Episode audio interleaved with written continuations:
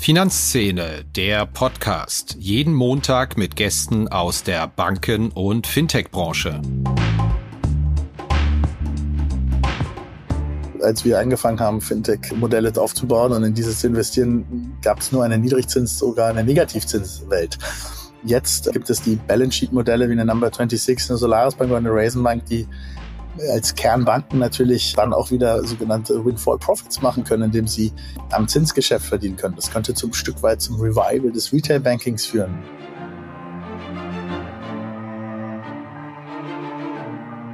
Hallo und herzlich willkommen bei Finanzszene, der Podcast.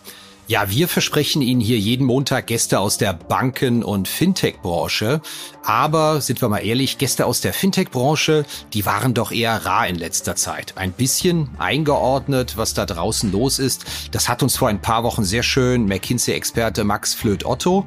Wir haben aber gesagt, angesichts dessen, was da draußen im Moment in Bewegung ist in der Fintech-Branche, das müssen wir nochmal von einem echten Experten aufarbeiten lassen und uns Einschätzungen abholen. Denn Fundings frieren ein, auch an den Kapitalmärkten sind Technologiekonzerne aller Art zeitweise stark unter Druck gewesen. Wir haben Insolvenzen im Fintech-Bereich, wir haben aber auch plötzlich M&A-Deals wie Konto kauft Penta und auch völlig neue Rahmenbedingungen. Beispielsweise durch die Zinswende, die plötzlich Einlagen wieder zu risikolosen Gewinnquellen macht und damit viele Fintechs und hier besonders die Neobanken überrascht, die in den Jahren der Negativzinsen gebaut worden sind. Drum dachten wir, lassen wir uns das mal einordnen, und zwar von einem, der die Branche richtig gut kennt, Ramin Niromand.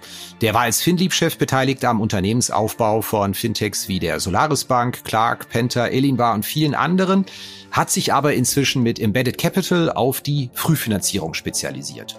Und er hat, so viel sei verraten, ein paar spannende Thesen im Gepäck, unter anderem, Sie haben es gehört, womöglich das Revival des Retail Bankings. Auf geht's!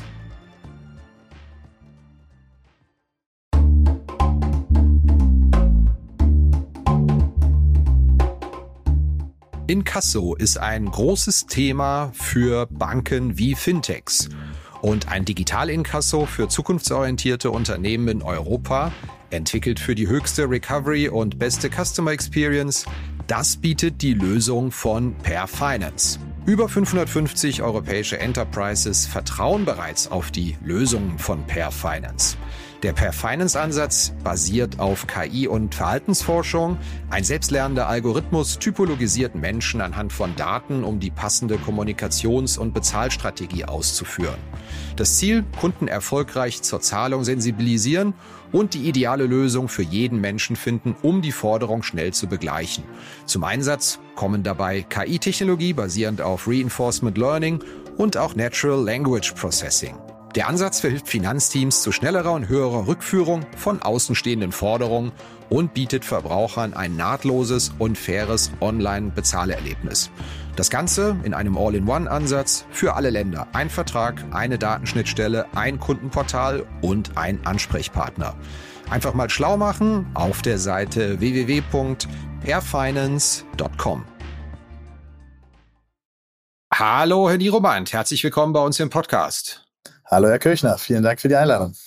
Ihnen kommt eine ganz große Ehre zu. Das ahnen Sie schon, oder? Ah, vielleicht so ein bisschen. Ja, Sie sind zum zweiten Mal im Finanzszene-Podcast und das ja. schon in der mittlerweile 75. Ausgabe. Das will schon was heißen. Dankeschön glaube, wir mussten unbedingt mal mit einem Insider, einem ganz erfahrenen Gründer, Company Builder aus der Fintech-Branche sprechen. Nochmal hatten wir uns überlegt, weil wir mal wissen wollen, was ist da draußen los? Wie nehmen Sie denn gerade die Entwicklung, insbesondere des letzten halben Jahres, was Fundings, was die ersten Insolvenzen und das Ganze drum und dran abgeht. Drum gleich mal eingangs die Frage, hat Sie das Tempo überrascht, mit dem die Fundings eingefroren sind und die Bewertungen zurückgekommen sind bei Klarna und Co.? Ja, ich glaube, wen das jetzt in der Geschwindigkeit da nicht überrascht hat, äh, der äh, spricht wahrscheinlich nicht über die Wahrheit. Ähm, es ist schon klar, dass die Vehemenz, ähm, mit dem Fintech so ein bisschen gefühlt dem Boden zugesteuert ist, schon, schon deutlich war und natürlich auch uns alle ähm, ein bisschen überrascht hat. Es war sicherlich kein gutes Jahr, wenn man jetzt rein auf das Thema Bewertung guckt ähm, und vor allem die Public-Märkte im Fintech. Aber für jemanden, der auch immer wieder gerne lernt, ist sicherlich auch ein spannende sechs Monate, in dem man wieder viele neue Erfahrungen gemacht hat über die ja, Widerstandsfähigkeit von Geschäftsmodellen, ähm, das Verhalten von Personen und Metriken, das Verhalten von Investmentbanken, von Investoren. Und das geht auch wieder vorbei. Und äh, deswegen war es eine spannende Zeit, aber das Tempo hat sicherlich überrascht. Ja, in den öffentlichen Märkten, da ging es ja schon ab Sommer 2021 kräftig abwärts bei Fintechs, bei Payment-Konzernen, bei allem, was mit Brokerage und Neo-Brokerage zu tun hatte, insbesondere in Amerika. Und es war ja ein bisschen gespenstisch, dass die privaten Märkte sich davon lange Zeit völlig unbeeindruckt gezeigt haben. Der Stefan Tirtei von Commerz Ventures erzählte das hier just im Podcast im Frühjahr oder Spätwinter und dann ging's los. Haben Sie eine Erklärung, warum das so mit einem Lag von einem halben Jahr eingeschlagen hat in den privaten Märkten und die ja so lange so resilient waren eigentlich?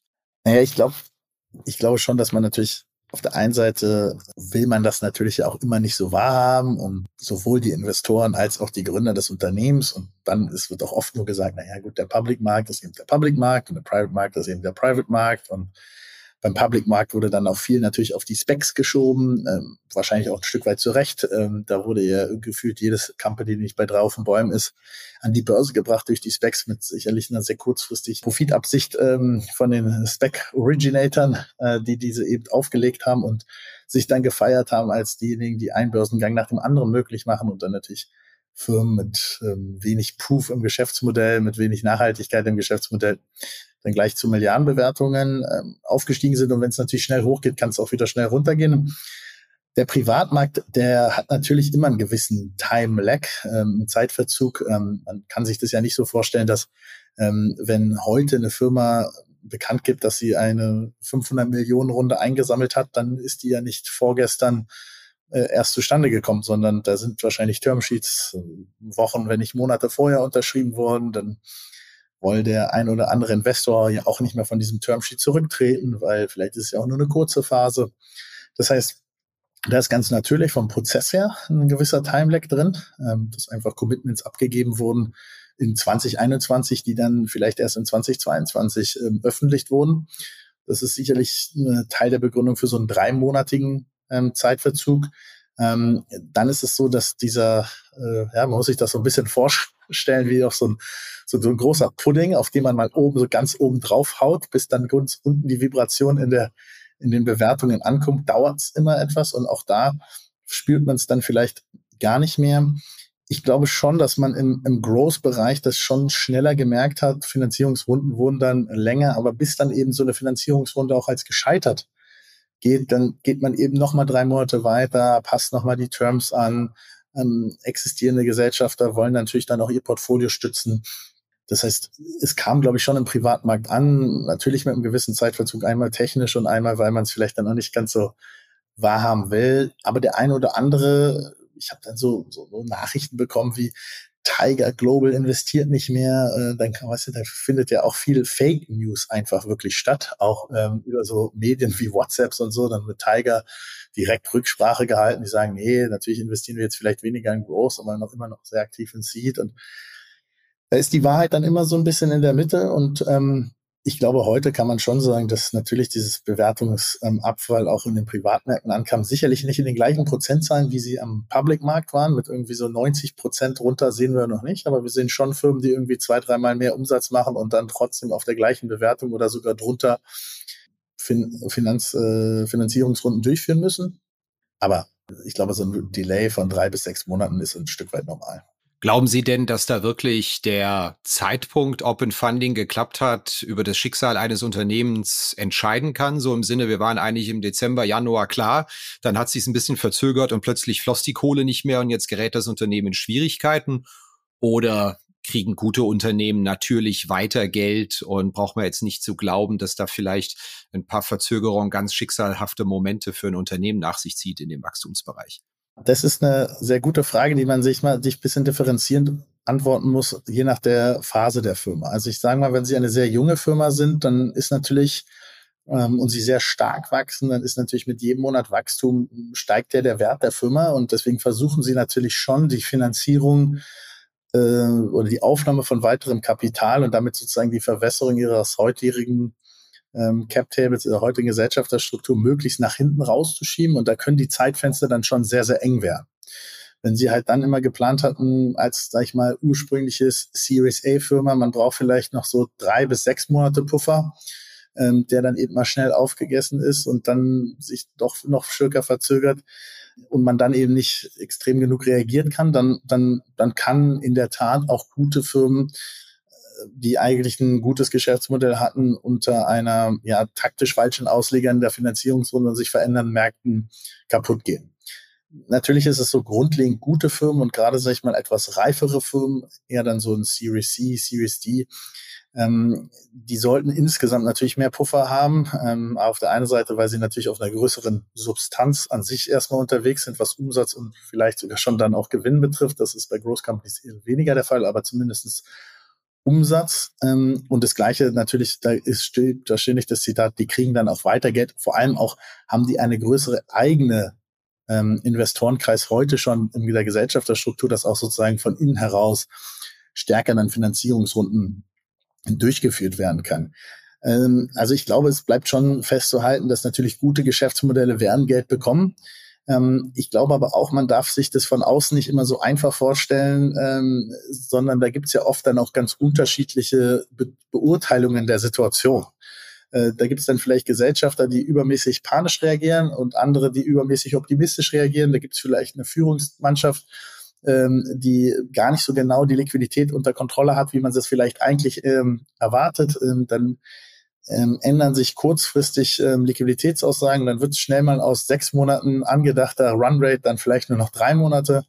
Dann gibt es regulatorische Voraussetzungen. Ich glaube, wo viele Gründer auch immer wieder merken, wenn sie sich dann doch mal mit dem Insolvenzrecht beschäftigen, dass äh, es nicht immer nur ist, wie lange kann ich noch Gehälter zahlen, sondern es gibt auch eben andere Komponenten, die die Liquidität einschränken, gerade im regulierten Bereich, ähm, sei es Mindestanforderungen vom Regulator ähm, oder auch natürlich vom Wirtschaftsprüfer, der so belangte Going Concern, der nicht auch nicht immer nur mit dem Bankkonto per se zu tun hat. Und ich glaube, auch der eine oder andere hat gelernt, dass Cashflow nicht gleich Liquidität bedeutet. Ähm, und äh, natürlich, wenn man seine Hausaufgaben macht, seine Fundamentals im Griff hat, ein tragfähiges Geschäftsmodell hat, ähm, dann kommt man auch durch einen Zufrieren oder einen Abnehmen des Finanzierungsbedarfs ähm, durch, durch solche Phasen. Und äh, nichtsdestotrotz ähm, sind eben viele Unternehmen auch angetreten ähm, in, in Märkten, wie die sie eben zuletzt hatten, die sagten, ja, ich will hier so ein genanntes Landgrabbing machen, äh, also auf, auf, Englisch oder auf Deutsch dann wahrscheinlich so einen schnellen Erfolg, schnell Märkte besetzen, die einfach viel Geld, viel Marketing bedürfen. Ähm, und, und für diese Geschäftsmodelle ist dann einfach de facto kein Geld mehr da. Da fehlt dann die Substanz. Das ist ähm, und, und die, die werden dann auch scheitern. Ja, also das ist ja, sieht man ja so ein bisschen bei den Micro-Mobility-Startups, wo wir auf einmal sechs verschiedene Roller-Companies oder E-Scooter, wie sie sich ja auch nennen, äh, in Berlin dann hatten und heute haben wir vielleicht noch drei. Ähm, und äh, wenn man an solchen Geschäftsmodellen ist, also hohe Burn, hohes Verbrennen von Geld mit sehr aggressiver Expansionspolitik, diese Firmen, selbst wenn die halbwegs gut gemanagt sind, selbst wenn du, wenn du da eben nicht die Nummer eins oder zwei bist, wirst du kein Geld bekommen und bist dann am Ende des Tages auch gescheitert.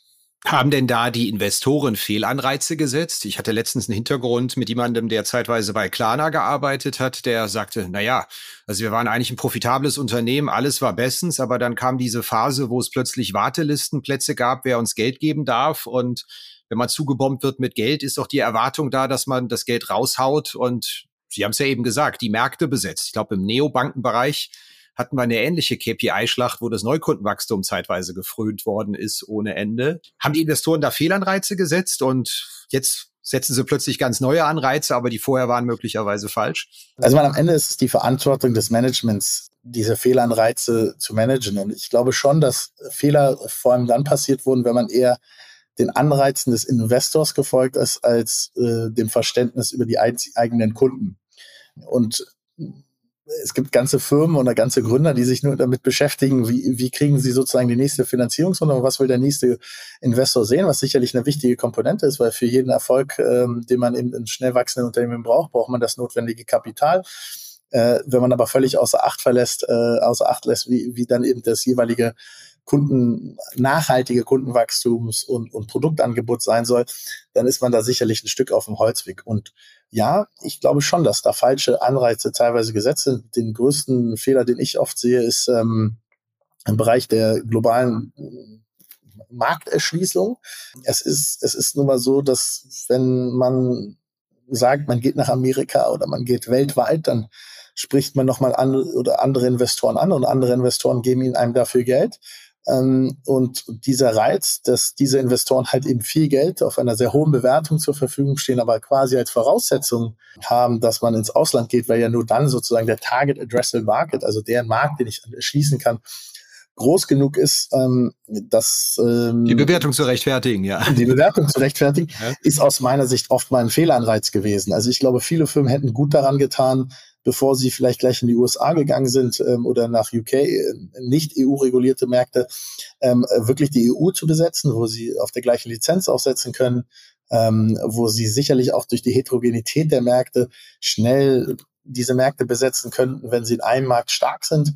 Ähm, ich glaube auch das Argument, was auf, auf Klarna zieht, ist sicherlich ein, ein, ein richtiges. Es ist natürlich schon so, dass viele sich aber auch auf der anderen Seite, nicht nur Investoren, auch äh, die Bevölkerung und ich glaube auch äh, die, äh, wir uns alle, sogenannte Global Champions aus Europa wünschen. So, und wenn wir uns natürlich Global Champions aus Europa wünschen, dann müssen wir auch bereit sein, ähm, global auf dem Markt zu agieren und mit der gewissen Nachhaltigkeit. Ich glaube, das Problem der Fehlanreize entsteht immer dahin, dass wenn man dann sagt, wenn zu viel Geld zum, zu früh kommt oder zu viel Geld nicht auf wirkliche skalierbare Produkte ähm, fällt und ein Markteintritt in einen anderen Markt im Finanzwesen ist eben oft nicht skalierbar, weil man de facto die Firma komplett neu baut. Also wenn man heute in Europa eine Firma baut und die dann nach den USA bringt, von was kann man denn profitieren? Äh, von der Marke, ja, in den seltensten Fällen, weil die dort nicht bekannt ist. Von der Technologie, ja, das ist immer die Hoffnung, aber ist es nicht auch dann in Financial Services doch eine ganz andere Anbindung, die du brauchst für den Regulator, fürs regulatorische Reporting, für die dort vorhandenen Zentralbanksysteme, äh, für die dort vorhandenen KYC-Systeme. Also baust du nicht de facto deine Firma quasi fast nochmal neu mit dem Overhead eines großen Startups oder kannst du wirklich davon profitieren? Und das ist, das ist etwas, was dann oft gesinnt. Und ich glaube, man muss eben, wenn man mehr Geld zur Verfügung hat, es eben auf möglichst skalierbare ähm, Plattformen sehen. Und ich glaube, auch wenn wir angucken, welche Fehler wir in der Vergangenheit teilweise gemacht haben, dann haben wir sicherlich immer dann am meisten Fehler gemacht, wenn wir zu viel Geld zum falschen Zeitpunkt hatten. Ähm, und ähm, das liegt auch an falschen Anreizen von Investoren. Das ist ja wie im Fußball. Das ist ja auch oft Vereine, die sich für einen Europapokal qualifizieren, dass das Geld plötzlich, da wird nicht mehr gehaushaltet, zack, ist mein Abstiegsgefahr die Saison drauf. Irgendwie. Ja, das tut als Hertha BSC-Fan jetzt gleich dreifach weh, aber Sie haben natürlich vollkommen recht, Herr Kirchner. Ja, wir haben mit Köln die Erfahrung 2017, 2018 auch gemacht. Sind wir denn dem Ende dieser Funding-Krise und der Stimmungskrise näher als dem Beginn, wenn man sagt, seit sechs Monaten läuft es eigentlich ja schon? Sehen wir da so irgendwann auch mal den Boden demnächst und geht es da wieder aufwärts? Wie ist denn so Ihre Wahrnehmung der Stimmung? Ja, also die Stimmung ist, glaube ich, äh, je nachdem, in welches Segment man hinguckt, noch, noch nicht wieder zurück. Ich, ich glaube insbesondere so im Bereich äh, der, der Groß, Großfinanzierungen, also von Series B, Series C, ähm, also Firmen mit einer ja, dreistelligen Millionenbewertung, die auch ein ordentliches Funding brauchen, ist es sicherlich sehr ruhig geworden für uns als äh, Frühphaseninvestor, der ja bei Gründung eigentlich investiert oder ähm, kurz danach ähm, oder in den ersten zwölf Monaten einer Firma, da sieht man keine schlechte Stimmung. Und da ist es sogar eher so, dass ähm, was ja sehr gut ist für diese jungen Startups, die wieder ähm, besser auf Talente zugreifen können, weil was man ja schon sagen muss, dieses Überfanden von Geschäftsmodellen hat natürlich auch zu einer wahnsinnigen Spirale der Gehälter geführt und junge Startups konnten sich keine guten Fachkräfte mehr anziehen, weil man äh, in etablierten, in Anführungsstrichen, äh, Fintechs dann sechsstellige Jahresgehälter bekommen hat. Und äh, diese Zeiten gehen jetzt natürlich auch durch die Entlassung ein bisschen wieder zurück und, ähm, und äh, Mitarbeiter suchen sich auch vielleicht stärker mal aus, was sind nachhaltige Geschäftsmodelle, welches Thema finden sie gut und deswegen ist, glaube ich, eine gute Zeit für Gründung und wir sehen da auch, sage ich mal, viel positive, positive Stimmung, also im Frühphasenbereich definitiv, im etwas ähm, Later-Stage-Bereich daneben weniger. Ähm, was die Stimmung betrifft. Ich komme ja eigentlich eher aus dem Bankenbereich, beziehungsweise habe den stärker unter Beobachtung. Und da gibt's ja das lustige Phänomen, dass die Banken, die alles falsch gemacht haben in den letzten Jahren angeblich, Einlagentürmen sich nicht vernünftig ums Provisionsgeschäft kümmern plötzlich wieder Oberwasser haben, weil die herumliegenden Einlagen plötzlich nicht mehr die heißen Kartoffeln sind, sondern richtig Zinsüberschüsse plötzlich wieder bringen können, jetzt wo die Zinswende äh, richtig ins Rollen gekommen ist. Ist im Fintech-Bereich, würde ich jetzt unterstellen, möglicherweise ähnlich, weil da hatte man ja auch lange keine Lust auf Einlagen, aber das könnte sich jetzt auch geändert haben, oder? Ja, also ich glaube, das führt nochmal zu einer ganz anderen Betrachtung des Fintech-Markts. Äh, als wir angefangen haben, Fintech-Modelle aufzubauen und in dieses zu investieren, gab es nur eine Niedrigzins, sogar eine Negativzinswelt.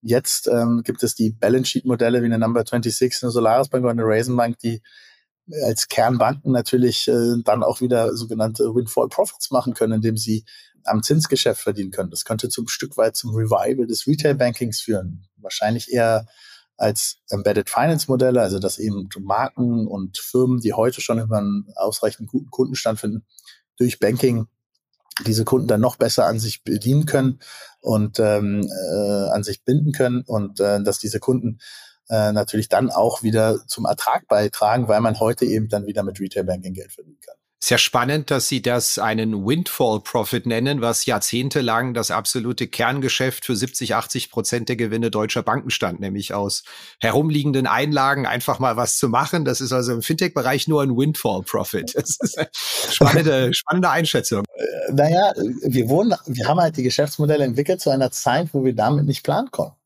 Und ähm, auch sehen wir, also wenn ich jetzt mal konkret für die Solaris Bank schwächen kann, uns natürlich als Technologieunternehmen, das vor allem mit seiner Technologie ähm, Geld verdienen äh, will und transaktional und professional Geld verdienen kann. Ähm, und, und das ist unser, unser Business Case und das ist unser Businessmodell. Aber natürlich, wenn wir das Balance Sheet, was wir haben, auch dafür einsetzen, ähm, die Profite unserer Partner dann dadurch zu steigern, dass wir ähm, auch an der Zinsmarge Geld verdienen.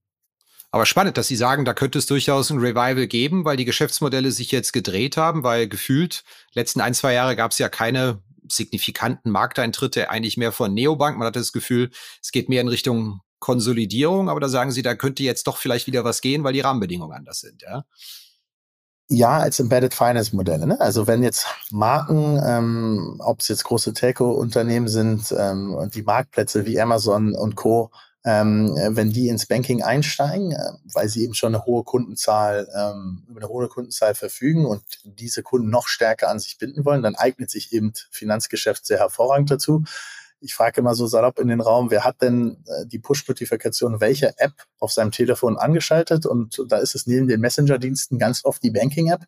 Und genau dieses nah beim Kunden sein, dieses hohe Engagement, aber natürlich auch die Daten, ähm, die, glaube ich, die Banken immer noch nicht geschafft haben, für sich sinnvoll zu nutzen in der Zeit, äh, wo es auch darum geht, stärker zu sparen äh, in Zukunft und ähm, sozusagen seinen Konsum äh, vielleicht auch noch mehr darüber zu steuern, wo kriege ich denn jetzt noch den einen oder anderen Rabatt, könnte zu ganz klar zum Revival von Retail-Banking-Produkten von Marken führen. Also jetzt die klassische neue Marke für nur rein B2C-Modell jetzt wahrscheinlich weniger, aber für die White-Label-Banking-Angebote von Unternehmen, wow, Embedded Finance Produkten ähm, definitiv. Weil da plötzlich in der Wertschöpfungskette auch wieder was geht und man nicht so eine Kundenakquisitionskosten hat, sondern einfach sagt, wir haben die Kunden schon, die sind schon bei uns und wenn wir denen das Produkt noch an die Hand geben, dann greifen wir den Markt ab, in Anführungszeichen. Girokonto von Amazon, kommt das irgendwann mal? Definitiv. Klare Aussage irgendwie, ja? Oder von Google auch, ja? Ähm, ja, ich, ich, ich glaube schon. Zeitrahmen, wann? Ah, das, äh, ich weiß jetzt nicht, ob jeder von diesen Unternehmen das immer auf der Taktik, aber ich glaube, eine Apple ist ja heute ja schon nicht mehr weit weg, oder? Also mit seiner Apple-Karte, ähm, Apple Wallet, äh, wenn die jetzt noch ein Girokonto dazu anbieten, ähm, warum haben sie es bis jetzt nicht gemacht? Ja, weil man eben damit wahrscheinlich kein Geld verdienen konnte, beziehungsweise es zu sehr subventionieren musste. Mit der mhm. Karte kann man eben heute schon Geld verdienen, kann man Datenstrukturen äh, kontrollieren, kann man Warenflüsse ähm, strukturieren. ich glaube, wir sehen uns das doch alle am, an einem, am eigenen Verhalten. Wenn die Karte bei Apple Pay ist, wird sie mehr genutzt, als wenn diese Karte eben nicht bei Apple Pay. Juckt sie denn im Moment in den Fingern, dass Sie sagen, da draußen, da sehen wir jetzt Opportunitäten, Bewertungen, wo man wirklich als, als Investor sagen würde, oder da könnte ich richtig spannende Gelegenheiten haben und bin noch nicht in so einem Wettbewerb mit anderen Investoren, wie das vielleicht noch vor ein oder zwei Jahren war? Oder haben Sie das Thema hinter sich gelassen? Es juckt immer in den Fingern, wenn es um Fintech geht. Aber ähm, natürlich ist es so im Frühphasen-Investmentbereich, wo wir mit unserem Embedded Capital Fonds hauptsächlich gerade unterwegs sind, da ist der Druck auf den Bewertungen noch nicht so da. Die kommen schon ein bisschen runter und ähm, man sieht vor allem eins, das, das spielt uns in die Hände und da juckt's dann auch. Die Gründer suchen doch, glaube ich, schon noch stärker nach ähm, echter operativer Expertise, also auch nach Leuten, die mal verstanden haben, wie man eine Firma baut und die man auch vielleicht mal eine Krise durchlebt haben und ähm, nach jemandem, der vielleicht auch, sag ich mal, ein gewisses Branchen-Know-how mitbringt. In dem Bereich, wo man jetzt, sag ich mal, Schnäppchen aufsammeln kann. Da sind wir heute nicht unterwegs. Als FinLeap investieren wir nicht mehr. Natürlich sind unsere Portfolio-Companies immer auf der Ausschau, ob sie noch das eine oder andere hinzukommen können. Aber wir als FinLeap jetzt investieren eben nicht mehr mit Embedded Capital im Frühphasenbereich. Aber ich glaube, wenn man heute im, im Mid-Cap-Bereich unterwegs ist ähm, und ähm, dort investieren würde, dann könnte man sicherlich gute Assets aufsammeln. Was mich zu dem Punkt der Banken bringt, die Banken sollten vor allem da mal aufsammeln ähm, und, und mutig sein. Das ist jetzt aber kein Ratschlag im Sinne Ihrer eigenen Tasche, dass man ihnen ihre Portfolio-Companies abkaufen soll. Oder? also, wenn eine Portfolio-Company da dabei ist, dann äh, gerne. Bis jetzt haben wir die Banken in den M&A-Prozessen äh, wenn wir sie geführt haben, dann nie gesehen. Ähm, sie haben ja aus unserem Portfolio, aus dem Findi-Portfolio erst vor kurzem gesehen, dass wir mit äh, Konto recht erfolgreich, äh, dass wir Penta recht erfolgreich ein Konto verkaufen konnten. Ähm, da war jetzt keine deutsche Bank äh, im Rennen ähm, und auch in anderen Prozessen sehen wir die einfach nicht. Ähm, das scheint entweder nicht auf der Agenda oben zu sein, bei den Banken über ähm, ja, anorganische Innovation zu wachsen ähm, oder sie können es sich schlichtweg nicht leisten. Aber wir sehen heute in den Das wäre jetzt meine Frage. Woran ist denn so? Ist es fehlende Fantasie oder äh, liegt es daran, dass man einfach sagt, also so schnell wird das keine Kapitalrückflüsse generieren? Das belastet erstmal unsere Bilanz und das können wir uns nicht erlauben, vielleicht am Vorabend einer Rezession oder in einer, in der wir mittendrin sind. Ja, ich glaube schon, dass das Hauptproblem wie immer ist äh, an Großunternehmen, äh, dass ein Vorstand in der Regel einen Horizont von drei Jahren hat. Meistens ist es eine eigene Karriere, geht da nicht länger äh, gar nicht unbedingt immer wegen Misserfolg, sondern auch gerade bei Erfolg geht dann oft mal ein Vorstand ja woanders hin oder wird auf andere Positionen äh, platziert. Aber wenn man sich mal so anschaut, wo gibt's denn mal Vorstände, die fünf, sechs, zehn Jahre ähm, bei einer bei einer Firma sind und mit diesem langfristigen Horizont ähm, auch eine eine Firma steuern und ich meine, es wurde immer belächelt, als Facebook äh, WhatsApp gekauft hat oder Instagram, was haben wir uns kaputt gelacht, als sie für eine Milliarde eine Foto-App gekauft haben und ist heute wahrscheinlich der wichtigste strategische Pillar ähm, von Facebook. Und ich glaube, es gefehlt ein langfristiger Blick und natürlich auch ein Stück weit Mut, weil man es natürlich nicht in das Excel für die nächste Quartalsreport rechnen kann. Dafür ähm, findet die Profitabilität nicht statt. Aber wenn ein wirklich strategischer Shift eben stattfinden sollte, dann ähm, sehe ich es als durchaus ausreichend sinnvoll an, ähm, über M&A nachzudenken. Wir haben jetzt eingangs dieses Podcasts relativ lange über die Schwierigkeit der Situation gesprochen, um dem Ganzen vielleicht Richtung Ende noch einen etwas optimistischeren Ton zu geben. Sie hatten jetzt schon die Retail Banking-Modelle als möglicher Profiteur der Rahmenbedingungen genannt. Gibt es noch andere Fintech-Bereiche, wo Sie sagen, hey, da ist äh, wirklich Musik drin und das wird wahnsinnig spannend und das hatte ich so vor ein, zwei, drei Jahren vielleicht noch nicht auf dem Radar. Da, bevor ich darauf direkt eingehe, eins ist noch wichtig. Ich glaube, dieses Jahr ist das Jahr der Resilienz und der Widerstandsfähigkeit. Ja, wenn ich dieses Jahr äh, durchkomme, dann habe ich äh, entweder gezeigt, dass ich ein sehr gutes Geschäftsmodell habe. Gut, manche würden sagen, oder clever noch 2021 genug Geld eingesammelt habe.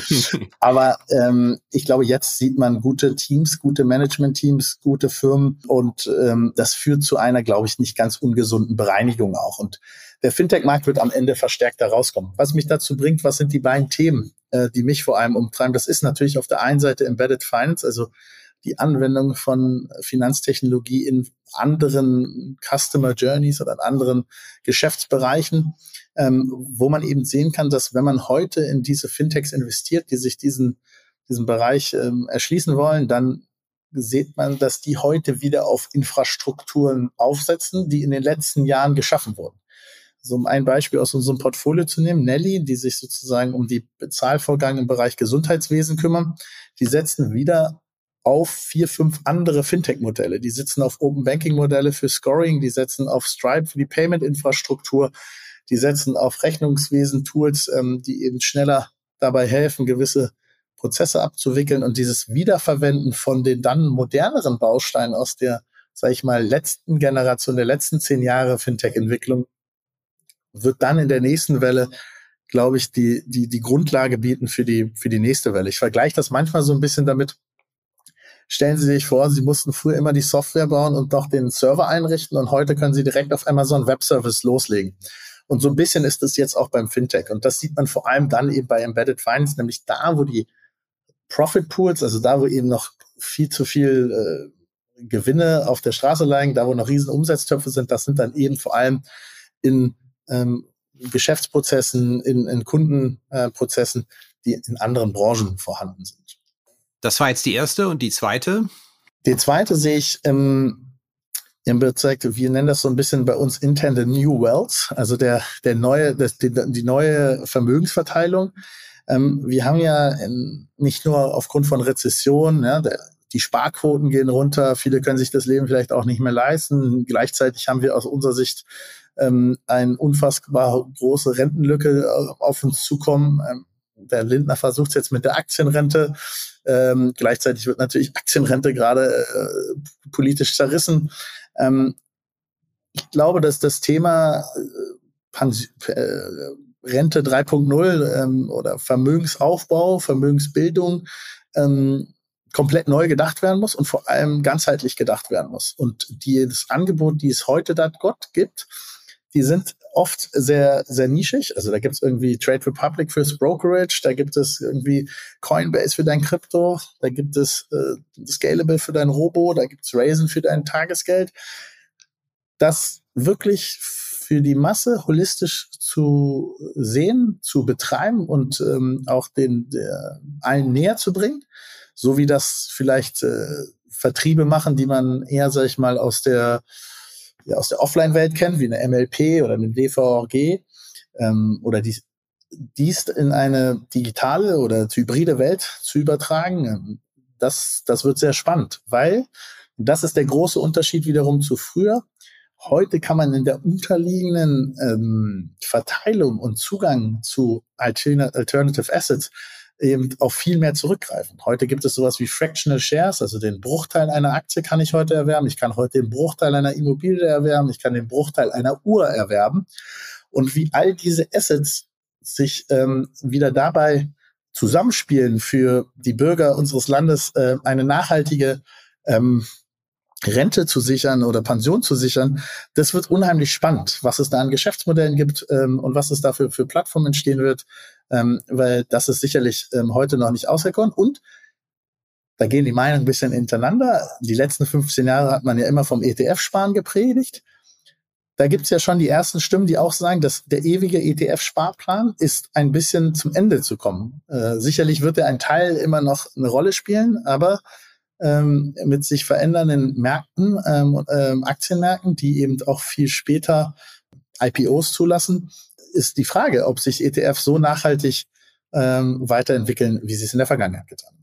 Sie meinen, weil der Aktienmarkt und damit auch die ETFs einfach nicht mehr einen hinreichend großen Teil abdecken der Investition, der Unternehmenslandschaft oder nicht mehr das richtige Abbild auch der, der Unternehmenslandschaft sind, oder? Genau, sagen wir die Stärke der Privatmärkte. Das heißt, dass sozusagen Firmen viel länger privat bleiben können, bevor sie dann ähm, an, den, an den Aktienmarkt geht, wird ja zweifelsohne dazu führen, dass die Wertsteigerung, wenn man dann am Public Market ist, prozentual und auch absolut äh, nicht mehr so immens sein werden. Also ich habe das nochmal nachgeguckt. Ich glaube, eine Amazon ist an die Börse gegangen mit 400 Millionen Bewertungen. Ja, natürlich, wenn das treibt natürlich nur ein Dow Jones oder Nasdaq so massiv, aber heute würde eine Amazon ja nie mehr für 400 Millionen Euro an die Börse gehen. Die würde viel ja, die, länger die, in privater Hand sein. Zeitpunkt des Börsengangs hat sich drastisch nach hinten verschoben genau. in einen deutlich reiferen äh, Status. Das denke ich natürlich als alter Privatanlegerjournalist immer meine Güte. Also mit ETFs kriege ich die Beteiligung an einem gigantisch großen vierstelligen Korb weltweiter Aktien für mittlerweile 0,1 Prozent und die anderen Beteiligungen haben doch häufig Kostenloads von zwei, drei Prozent, wenn ich alles mal zusammenzähle irgendwie. Da müssen sie aber schon deutlich besser Performance auf lange Sicht, damit sich dieser gute alte ETF irgendwie, damit der abgehängt wird. Vielleicht als abschließende Frage ein ganz großes Thema war im, im Technologie, Fintech-Bereich, aber auch natürlich in den Banken das Thema Talentrekrutierung. Hat sich da auch ein bisschen was verändert? Ist es wieder deutlich leichter geworden, Talente zu rekrutieren und zu binden?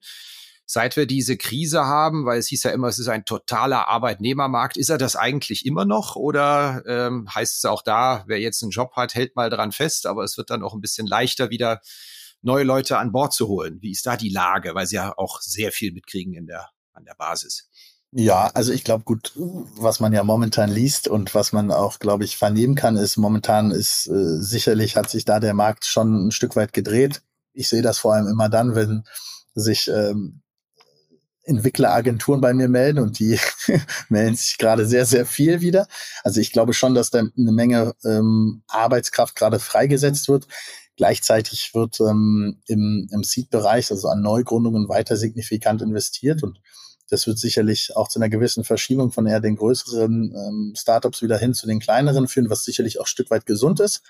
Ähm, und ähm, ja, also für den Arbeitgeber entspannt sich da der Markt auf jeden Fall ein bisschen ich bin mal gespannt und meine Hoffnung ist, dass es auch eine gewisse zu einer höheren Loyalität führen wird, weil ich glaube, was wir zuletzt gesehen haben mit diesem jedem halbes Jahr springt der Arbeitnehmer zum anderen Firma für den dann doch höheren Paycheck.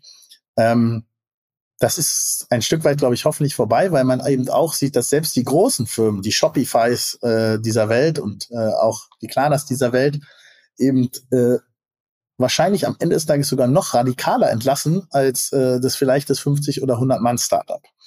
Und ähm, deswegen entspannt sich da für den Arbeitgeber schon ein Stück weit der Markt, aber um gute Digitaltalente reißt sich immer noch jeder.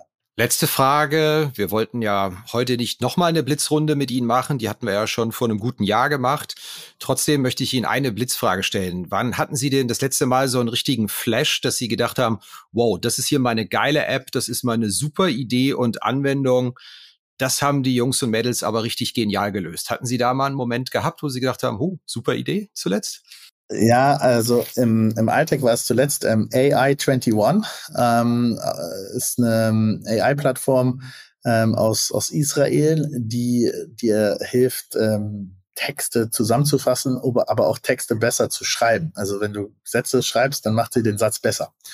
Äh, und das in einer sehr wirklich beeindruckenden Art und Weise. Ist ja super. Kann man das auch mal Beta testen? Ja, kann man. Oder? ich, kann man. Äh, sollten oh, Sie mal probieren. Ist ja, ist ja klar, Finanzszene hat ja immer Bedarf, äh, das jetzt zu verbessert werden. Schaue ich mir sehr gerne mal an. Ist das eine Webplattform oder eine, eine Browser, äh, ein Browser-Add-on? Es geht, es geht weiter. Es ist, ist, eine, ist eine Webplattform und kann man aber auch als API nutzen. Oh, spannend. Probieren wir aus. Ähm, sind Sie investiert oder Disclaimer oder war das einfach nur eine private Erfahrung sozusagen? Nee, ich bin nicht investiert. Äh, ich bin nicht investiert. Ein befreundeter davor von uns ist investiert, die Warren Catalyst, äh, die mit uns sich ein Büro teilen und er hat mir davon letztens erzählt und ich war in der Tat äh, vor einer Stunde auf deren Website und war ganz beeindruckt. Äh, deswegen kam es mir gerade. Ja, das war's wieder mit dieser Episode von Finanzszene, der Podcast. Wir sagen danke fürs Zuhören, freuen uns über Ihr Feedback unter redaktion.finanz-szene.de. Kontaktmöglichkeiten auch über Threema in den Notes zu diesem Podcast. Vielen Dank. Redaktion und Host Christian Kirchner. Coverdesign Elida Atelier Hamburg. Produktion und Schnitt Podstars bei OMR Hamburg. Musik Liturgy of the Street von Shane Ivers www.silvermansound.com